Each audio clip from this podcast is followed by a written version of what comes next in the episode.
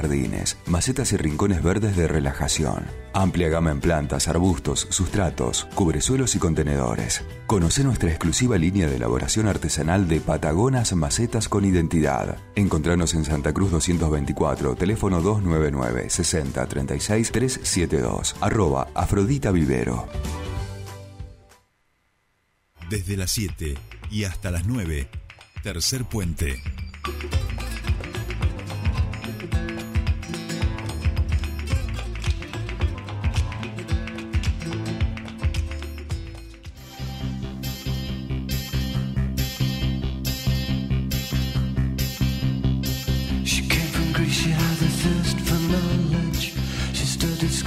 At St. Martin's College, that's where I caught her eye. She told me that the tap was loaded. I said, in that case, I'll have room and Coca-Cola. She said, fine. And then in 30 seconds time, she said, I wanna live like common people. I wanna do whatever common people do. Wanna sleep with common people. I wanna sleep with Bien, qué temón. Pará, pará, que sube, patito, eh. Vamos que se viene, vamos que se viene, que es viernes. I'll see what I can do. I took her to a supermarket. I don't know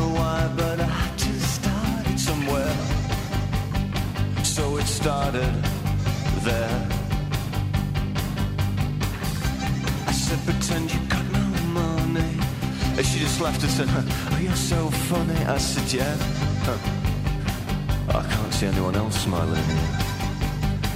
Are you sure? You wanna live like common people.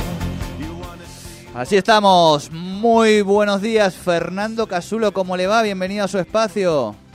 Buen día, ¿cómo andamos? Madre Muy mía, bien. acá, acá. que- Ojo que Oh. viene, patito, eh. Poneme el que e- ese momento donde explota la canción, o si no. Ay, ay, ay, ay.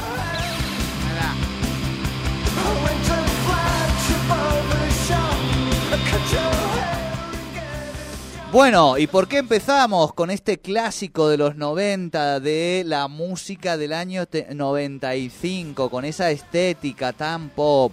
Eh, porque el señor Fernando Casulo se mandó un notón este fin de semana pasado a propósito de este tema, a propósito de la vuelta al siglo XX en 100 canciones. Esa tribuna que el señor Fernando Casulo piensa ocupar cada 15 días en la revista Posdemia y que esto ya es como para para tirarle un mimo, que es la revista más leída hasta el momento, es la nota más leída de la revista hasta el momento. ¿Cómo andamos, Fer? Bien, muy bien. Y sí, efectivamente es un tema, lo hablábamos fuera de aire, nunca pensé que íbamos a comenzar un viernes tan arriba con Common People. Eh, el tema definitivo, es el tema definitivo para hacer todo desde el pop. Siempre digo lo mismo, ¿no? Es increíble porque es un tema súper popero y sin embargo va subiendo, que parece por momentos que, bueno, y alguna vez yo puse, ¿no? Es el eslabón perdido entre el punk y el Britpop, eh, la banda Pulp.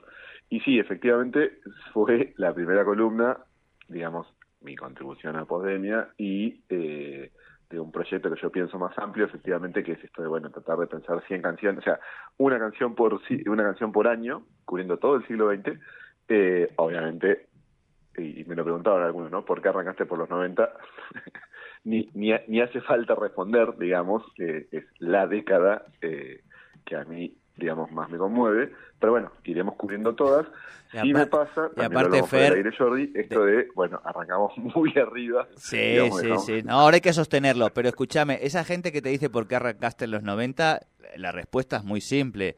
Eh, si tenés algún problema, armá vos tu ranking, hermano. claro. O sea, este es el mío. ¿viste? Digo, todo, todo bien, pero eh, eh, no tengo que dar explicación. Puedo contarte cuál es mi impresión, digamos, pero interpelarme lo hago por donde quiero. No, pero año 95, aparte, es un año muy particular también en la Argentina. O sea, es muy simbólico todo el 94, 95, ¿no? Ese momento.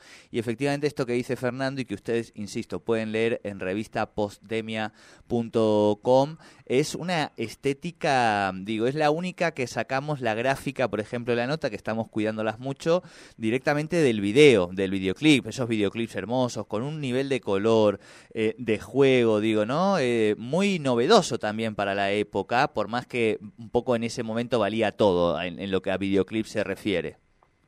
Sí, no, bueno, hay un montón de cosas, tal cual, ¿no? Es como que todo va a irse desplegando y, esta especie de proyecto definitivo de, cubrir un siglo en canciones, eh, posmodernidad, que, que por otro lado, digamos, y de nuevo, ¿no? Sin entrar en, infinitos debates, pero bueno, cubriendo un poco esta columna, ¿qué hace esta idea, ¿no? De siempre tener un rulito más.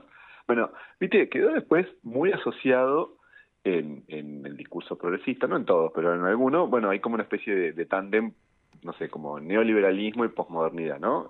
esto, no es basta esta posmodernidad liviana, que todo Lo, lo, digamos que nada se, se vuelve importante, que todo lo, lo vuelve liviano. Que bueno, efectivamente hubo una lectura y yo después de algún momento de la columna vuelvo a mencionar a Fukuyama, el fin de la historia, eso también estaba en ese momento en los 90, ¿no? La idea del fin de la historia, de que no había grandes ideologías. bueno, esa lectura estaba, pero también pero en los 90, o sea, 94 es eh, subcomandante Marcos. El 1 de enero se produce la, eh, digamos, todo el inicio de las actividades del ejército zapatista y Marcos también es un referente postmoderno. O sea, en un punto, viste, es un Che Guevara con pasamontañas.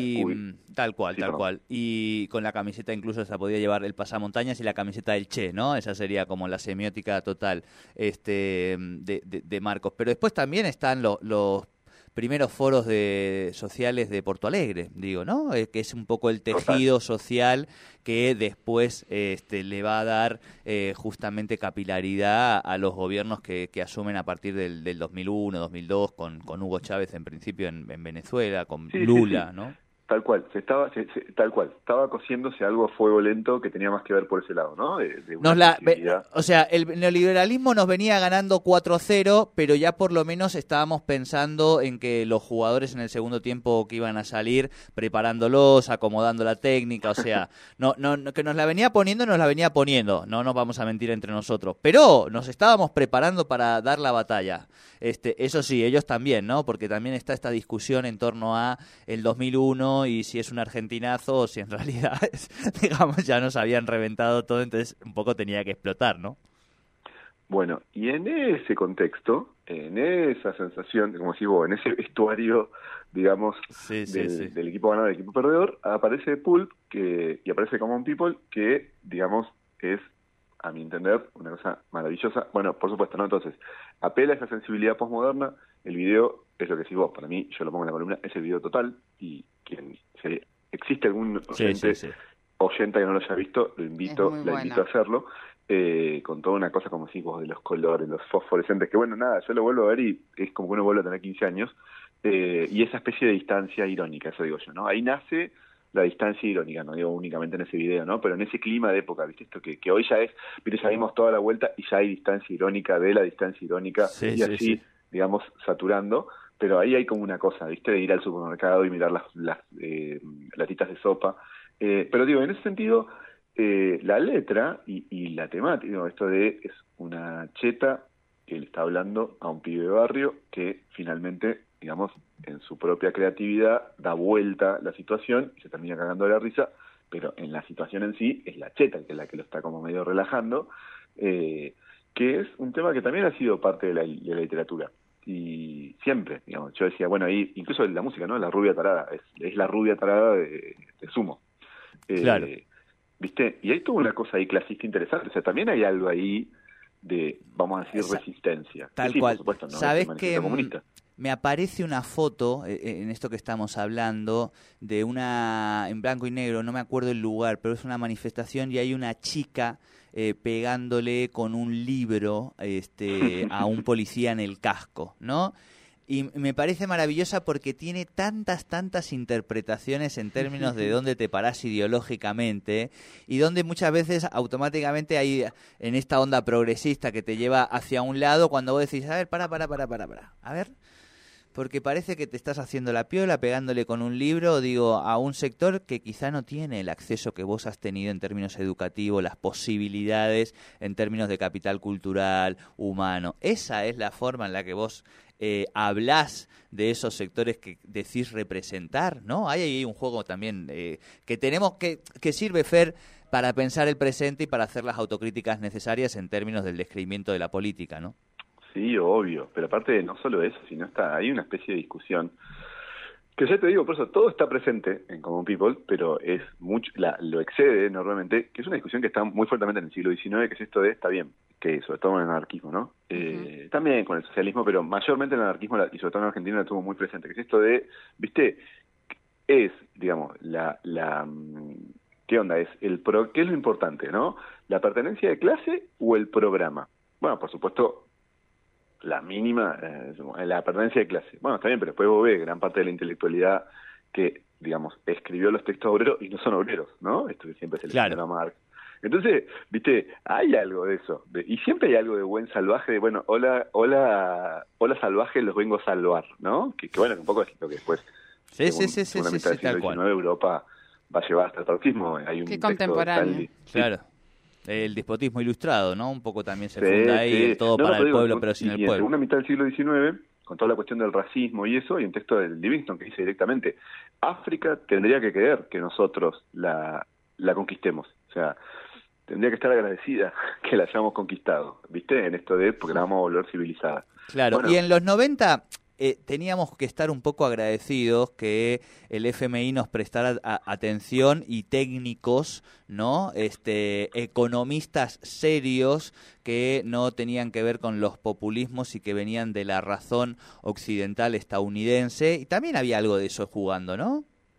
Bueno, de hecho, fíjate que en un punto a mí siempre me llamó la atención, después lo entendí un poco más, pero la estudiante cheta, ¿de dónde es? Es de Grecia, De que es uno de los países que luego, digamos, Claro, terminó claro. envuelta en la, la crisis de los peaks, que se dice, ¿no? Portugal, Ireland, Italy, Spain, Greece, ¿no? O sea, es una cheta, de, digamos, en el contexto de la Unión Europea, de uno de los países que luego, bueno, se volvió, digamos, insostenible y quedó bajo el dictado de la Troika, digamos, los últimos 20 años. Entonces, bueno, también es una cheta rara, ¿viste? Bueno, que aparte tuvo una, tuvo una leyenda, mira, es una, que es, eh, ha sido oyente de este programa, porque estaba la... Pará, no bardes de a los oyentes. Ojo. no, no, la ojo. leyenda, una, Ajá, bien, una bien. persona, la- había una leyenda de que la griega era la mujer de Varoufakis, Ajá, ajá. eh, el Sí, sí. también El muy eh, economista, piola, cool, motoquero. piola, exacto. Eh, economista que sale en El, en el vudú pelado de Grecia, el vudú pelado de Grecia podría El ser. vudú ¿no? pelado, el vudú pelado, exactamente.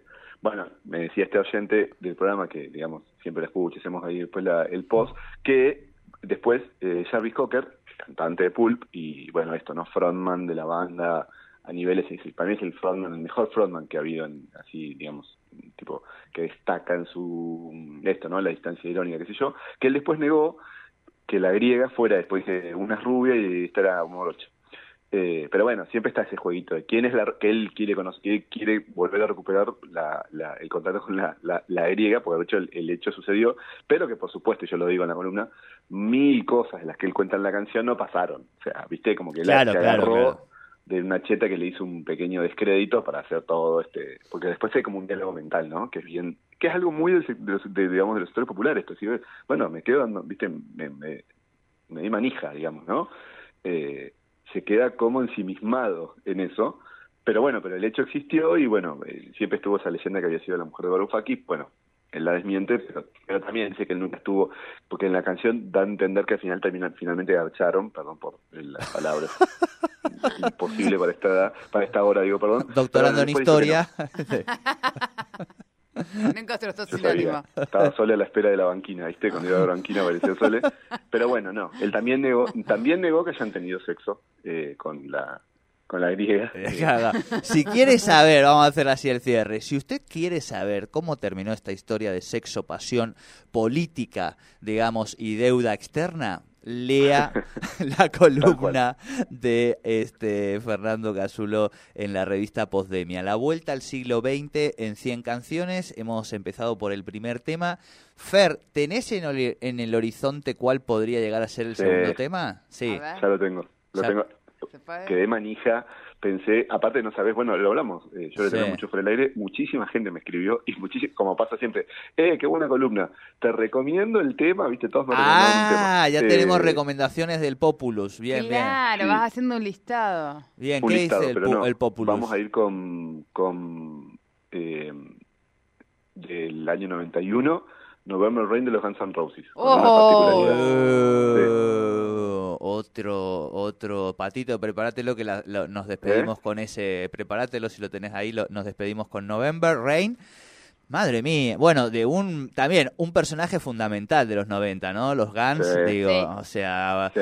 musicalización de Sí. Terminator, digo, otro de, Por lo- eso. de, de los tótems culturales de esos años El pañuelo y con del la gran bandera. Arnold. Yo les yo les en El este pañuelo con la bandera. bueno, yo les recomiendo Bueno, la eso. serie de Ar- Eso. Claro, claro. Yo les recomiendo la serie de Arnold Schwarzenegger, ¿eh? En, el- en la frente, el pañuelo ese. Les, les Sí, recomiendo la serie de Arnold, en serio. Mira, yo no lo quiero mucho a Arnold ni nada, pero se los recomiendo.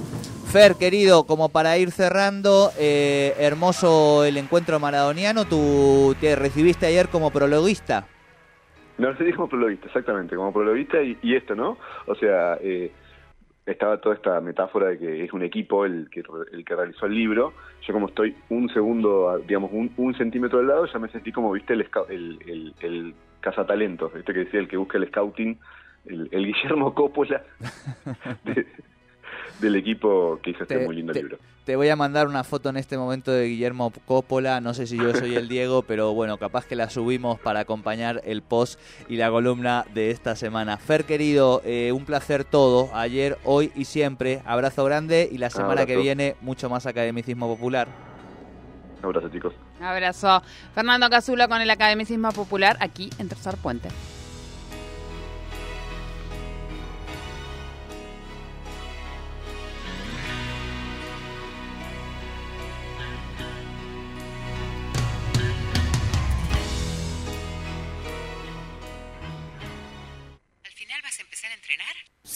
¿Dónde consigo ropa ahora?